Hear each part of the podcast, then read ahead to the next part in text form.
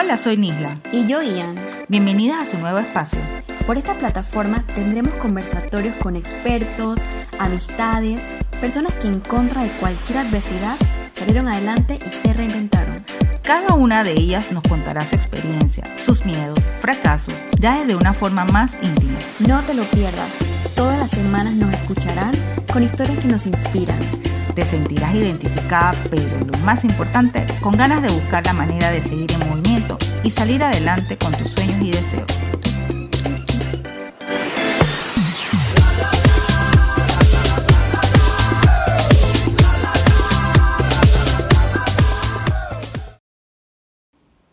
Bienvenidas al segundo episodio de Focus Ladies. Le habla Ian Lara y aquí junto a Nisla. Bienvenida Nisla. Hola Ian, ¿cómo estás? Buenos días. Tenemos una invitada muy especial y queremos hacer una breve introducción de ella.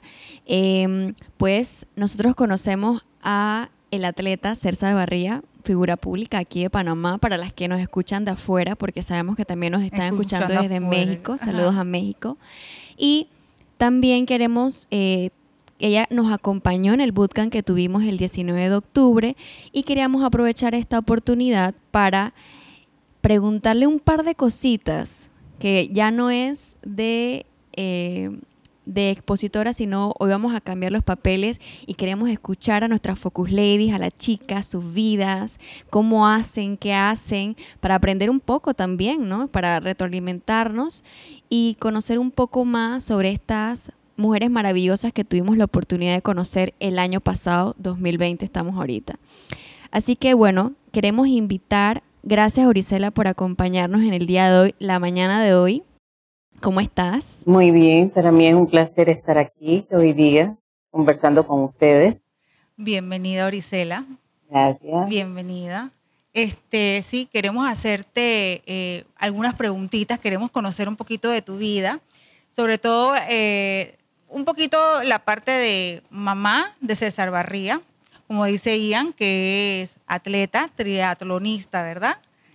Eh, la parte de esposa, eh, emprendedora, porque también sabemos que tuviste tu propio negocio, y un poquito de, tu faceta, ¿no? Eh, en esta parte como mamá, como esposa, como emprendedora, y también qué te ha llevado, o sea, cómo has podido hacer para llevar este rol de, de, mamá con este, con este chico, ¿no? Con, Cuéntenos, yo no soy mamá, pero échame el cuento.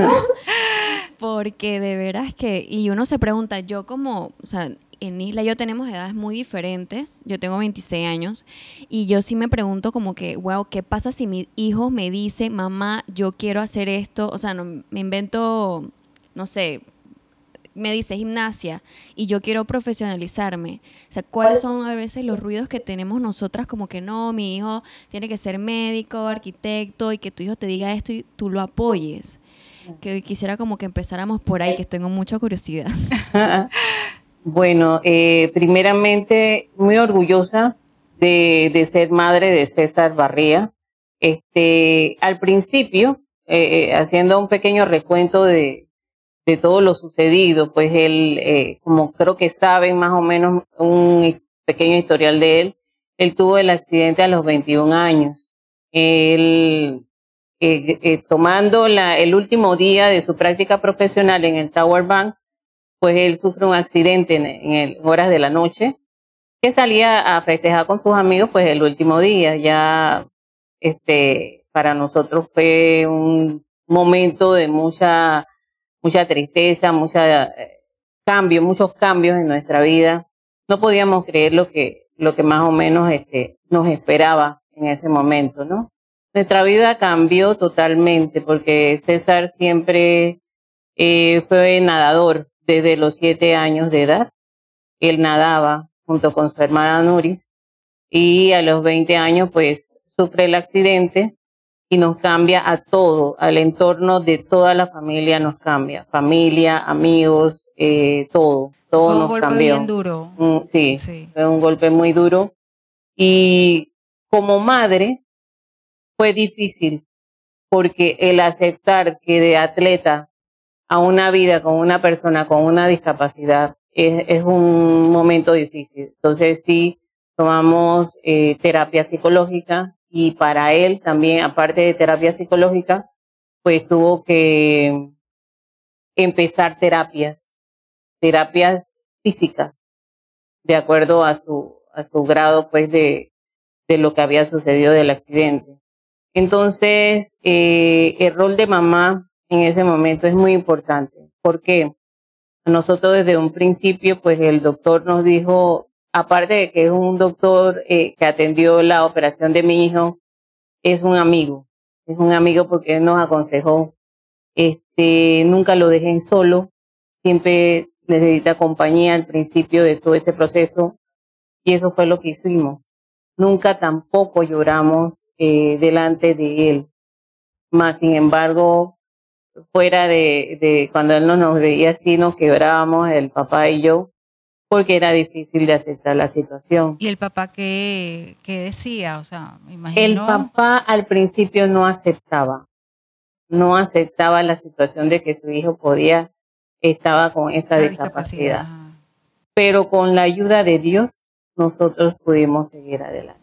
¿Qué usted, usted, qué mensaje podría darle en esta parte que sea como muy fundamental que es lo que a uno lo ayuda como mamá, Nisla también es mamá, en momentos que tus hijos ves que tú no puedes ayudarlos, como que está fuera de tus capacidades. ¿Ustedes qué pueden pensar sobre eso? Al principio, eh, impotencia. Sí, porque Mucha impotencia porque no sabíamos qué hacer.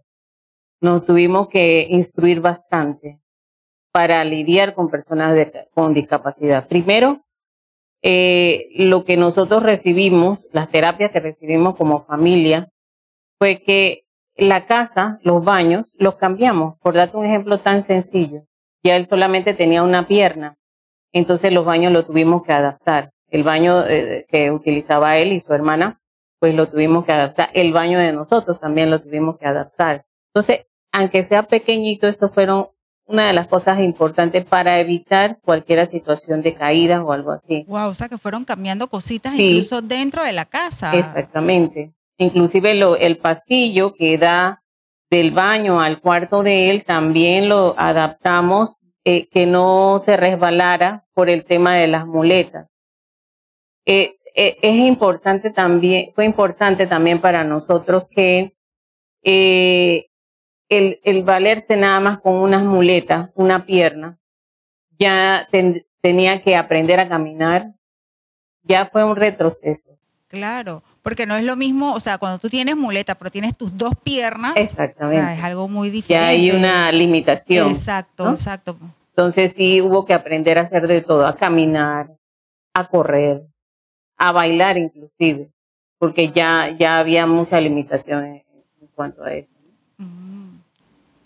Eh, la mamá que se acercan a usted y le preguntan que tal vez está en una, situación particular, no sé si le ha pasado esto, pero si hay una persona que, que como mamá pasa una situación particular, ¿cuál sería el consejo que usted le pueda dar? Primero que todo, como asimilar la situación, creo que fue lo que dijo. Exacto. Y cambiar, ¿no? Eh, mucho apoyo, mucho amor también. Y también este, las, las que se me han acercado en estos casos, los hijos que han quedado ya eh, con una limitación de que le falta una pierna o que nacieron con una discapacidad, que es un tema muy diferente, ellas pues eh, me preguntan a mí, ¿cómo haces? Yo le, yo, le, yo le respondo, le doy amor, le doy apoyo y mucha disciplina si quieren emprender una nueva faceta como deportista, porque la mayoría quieren ser, eh, sobresalir en el deporte otros en la música, ¿no? Cada uno en su... Con sus dones, ¿no? Que Dios le ha dado. Entonces, en este caso, siempre se me pegan las que quiere, los niños que quieren ser deportistas. Ahora mismo hay un niño, te doy el ejemplo, que nació con una discapacidad que eh, la pierna no le terminó de desarrollar. Eso tiene un nombre que no recuerdo ahora mismo, pero él usa una prótesis y el niño ama la natación.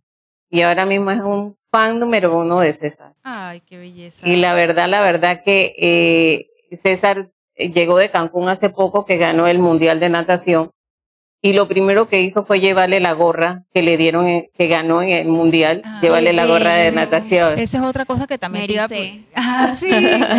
Eso es lo que te iba a preguntar. Eh, casualmente, sí, hace poco él llegó del... De primer lugar en primer el lugar mundial de en natación en Ajá. Cancún. ¿Y qué tal? ¿Cómo fue eso? Porque también sé que, de hecho, vi el video donde tú corres a darle Sí, la, las muletas, Ajá, sí. Cuéntanos esa parte también, porque de paso, o sea, tú como mamá estás allí que tienes que correr Pendiente. pendiente, o sea, la mamá pollito, corriendo a, a darle las muletas para poder ayudarlo y poder que él pueda seguir, ¿no? Sí, porque lo primero, eh, sie- siempre en esta, en este tipo de, de eventos, Ajá. Eh, ya sea de mar, ya sea de piscina, tenemos que estar pendientes o el papá o la hermana Ah, o yo, que estamos pendientes con las muletas, porque en la mayoría de las veces y de estas actividades siempre estamos presentes uno de nosotros. Claro. Entonces, para, para ayudarlo a que él, él nada más me dice, mamá, nada más estás pendiente de que cuando yo llegue a la meta necesito las muletas. para avanzar a la, a la meta. Entonces, yo, en realidad a mí, qué casualidad, no me gusta el mar y a mis hijos le encantan, que es algo tan, diferente, ¿no? Entonces me metí hasta que el mar estaba por la rodilla. Yo dije, "Ah, bueno, aquí mismo me quedo para darle sus muletas. Y cuando él se acercaba, que ya eh, faltaba poco, él sale eh, como así como eh, con una sola pierna, eh, saltando. Y yo dije, ay, Dios mío, se va a caer. Yo dije, no, aquí mismo me echo más al hondo Ajá, y, y- y y le doy las muletas. Y eso fue lo que hice. De hecho, tengo entendido eh, que anteriormente, tras bastidores, como quien dice, tú me comentabas de que César utiliza diferentes prótesis. Sí, para, para lo que es Nada, la... no utiliza nada. No, no, no utiliza prótesis. Ajá. En nado normal. Sí. Ah, ok. Sin la prótesis, en la corrida sí usa una prótesis especial Ajá. cuando realiza lo que es la disciplina de triatlón. Ahí tiene que utilizar dos prótesis, una para la corrida y otra para la bicicleta. Wow. Que, son, que en la transición esa que él hace, primero es la natación, ahí sí, eh, Ajá, eh, eh, sale ajá. con la, hermana lo espera con las muletas, Ajá. corre a la transición, se cambia Ajá. para hacer lo que es la bici y se pone una prótesis que ya está pegada en la bicicleta.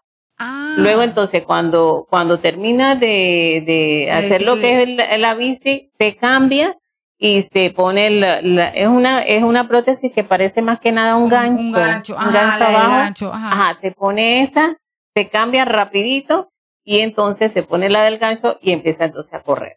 Wow. Entonces esa transición atrasa un poquito, pero bueno, en el caso de él es un caso especial, ¿no? Porque él compite con personas que no tienen discapacidad. Wow, pero imagínate también, él ha logrado grandes Sí, cosas. Exactamente. Es literalmente una disciplina saber cómo va eso, eso es una práctica. Y es, y es como dice Oricelo, o sea, definitivamente es una disciplina porque, imagínate, tienes que estar súper concentrado para todo. Sí, O sea, salir del, del mar, correr. atornillarse las Es- prótesis, que no es sencillo porque tiene que, que atornillarlo bien, sino eh, la prótesis tiende a salirse. Imagínate. Que le ha pasado, Sí. le ha pasado no en competencia, pero sí Gracias en Dios. prácticas. Se ha caído. Imagínate. Hasta, hasta, hasta, por ejemplo, los entrenamientos de, que él hace, Ajá. eh, las caídas no pueden ser muy violentas porque puede fracturarse lo que es la parte del muñón, Mm. la, la parte de, de la El- pierna el- afectada, pues. Ah. E- ese es el muñón, entonces eso se puede fracturar también. Wow. Entonces sí te sabía. tienes que preparar muy bien. O sea, eso que sí. eso definitivamente es disciplina, trabajar lo que es la mente, o sea, psicológicamente. Psicológicamente, O sea, sí. es- tiene que estar súper concentrado. Full, sí, full, sí, full. Todo lo que es eso. Y más lo que es nado también. Nado como muy eh, largas travesías. Ahí sí es diferente la, la logística. En triatlón es una logística y en, y en nado de travesía es, Es otra, otra. logística. También eh, tú me comentaste que también había nadado, creo, ¿de dónde a dónde? Ah, la- el estrecho de Gibraltar, El estrecho que eso fueron cuatro imagínate. horas, 29 minutos. Wow, imagínate. Y el, el, el canal de la Mancha, que eso fueron tres horas y media.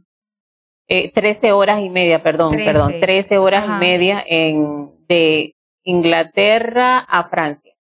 Ahí le faltaron dos kilómetros para llegar, para pero llegar.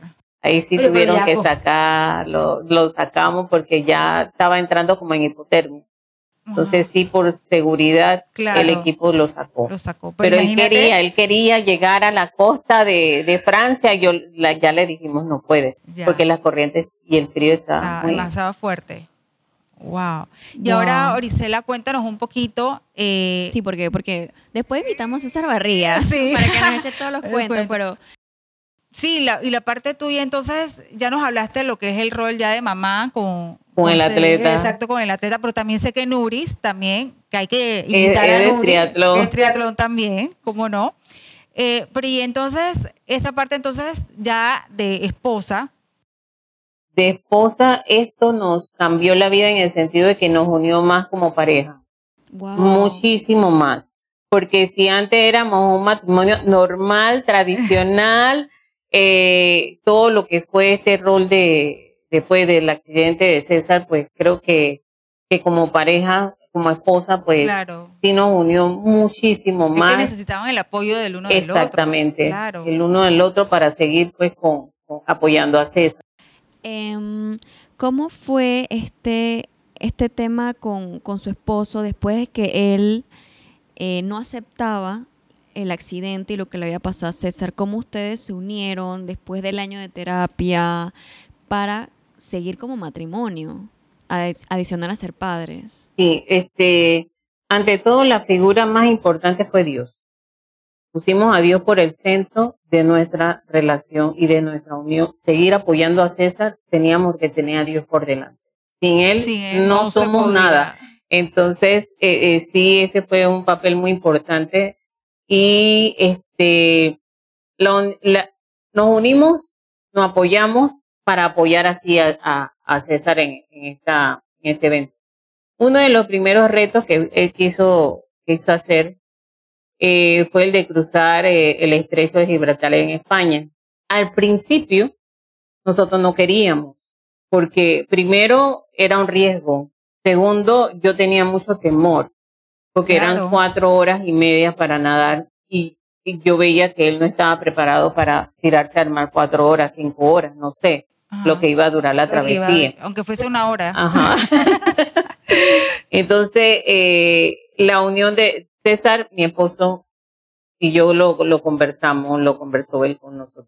que, bueno, vamos a dejar, vamos a, vamos a dejarlo que Claro. haga su sueño, ¿Quién que cumpla ¿Quién dijo su sueño. primero? O ¿Usted él. Mi él? esposo, porque él fue Wow. el inventor también, sí, de ver una publicación en Santo Domingo cuando él viajó allá en ese tiempo Ajá. y vio una publicación de un dominicano que cruzó el estrecho de Gibraltar, pero él era una persona que no tenía discapacidad.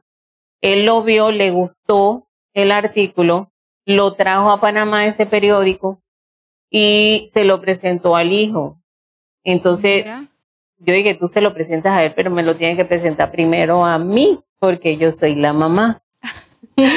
Yo, yo creo que yo tengo que dar el visto bueno. el visto bueno. Ajá. Entonces ahí yo creo que, que debemos tener una conexión él y yo para poder enfrentar este tipo de retos que quería hacer César. ¿Ves? Entonces, eh, eh, a tu pregunta, pues, este, eso fueron cosas y situaciones que nos ayudaron a nosotros como pareja a unirnos más.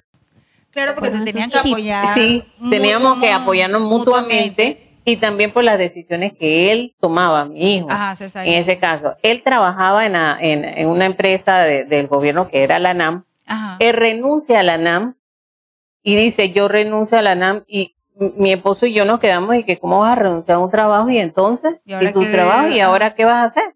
Y que no, voy a cruzar el estrecho de Gibraltar. Él está loco. Él está loquísimo. ¿Cómo vas a cruzar el estrecho de Gibraltar? Por el periódico que te trajo tu papá, de que sí. Yo voy a cruzar el estrecho de Gibraltar, me voy a dedicar a, a entrenar un año y me voy a preparar para cruzar. Entonces mi esposo y yo nos quedamos viendo uno al otro y dije, está loco. Nuestro hijo se volvió loco.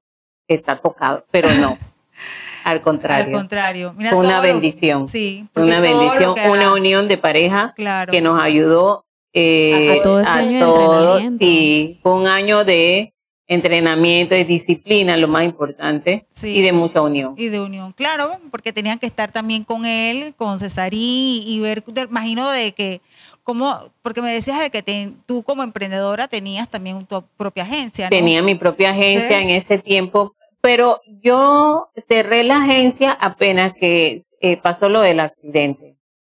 Apenas Ah. que pasó lo, lo del accidente, yo vendí todo y entonces ya me dediqué a, a como apoyarlo en todo lo que era la, la Y bueno, mejor La que, que pasó de- eso, o sea, en el sentido de que no hubiera pasado ese año, porque imagino que su esposo trabajaba y en todo ese año de preparación, Sí. imagino que usted es la que estaba Eh, con eh, exacto, mi esposo sí seguía trabajando, pero yo entonces sí me quedaba con él en todas las terapias, porque había que hacerle terapia todos los días, de lunes a viernes, había que hacerle terapia. Entonces yo lo llevaba, Claro, yo lo llevaba todos los días junto con la abuela también, que se nos unió al clan en ese tiempo.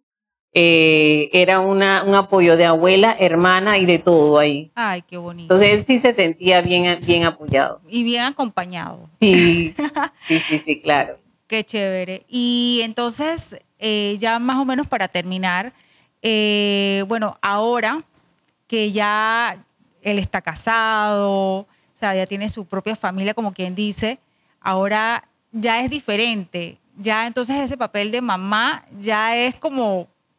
eh, Un poquito ya más... más distancia.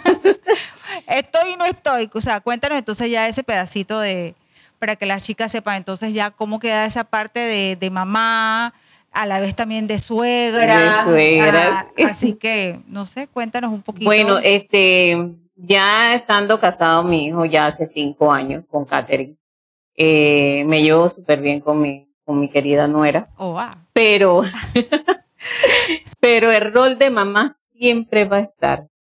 El rol de mamá, no como metiche, pero por lo menos sí, eh, a, a nuestra distancia, Distancia. sí, siempre tenemos una buena relación, él y yo. Y aunque ella no, a, a veces no pueda ir, ahí estoy yo. Y cuando ella está, ahí, Ahí está estoy yo también. Entonces eso no, no nos impide pues de que, de que el apoyo sigue. El apoyo es igual. Lo único que ahora él está más acompañado porque tiene a la esposa.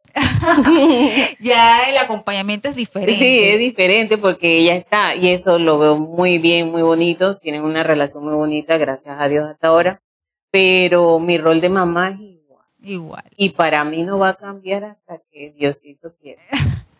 Ay, qué chévere. Entonces, Muchas gracias, Orisela, por acompañarnos. De verdad que es increíble. Es increíble, uno lo cuenta así muy rapidito, pero nos imaginamos las horas de sueño, de, Sí. de desvelo, de pensar, de estar ahí, de verlo cumplir sus sueños y al final verlo que, que sí tenía razón. Sí, y, y ver qué bonito que, que fuiste y eres parte de ese proceso que va a seguir creciendo porque van a venir otros retos. Estamos seguras que Exacto, César va a seguir con más Sí, retos. por ahí vienen nuevas noticias.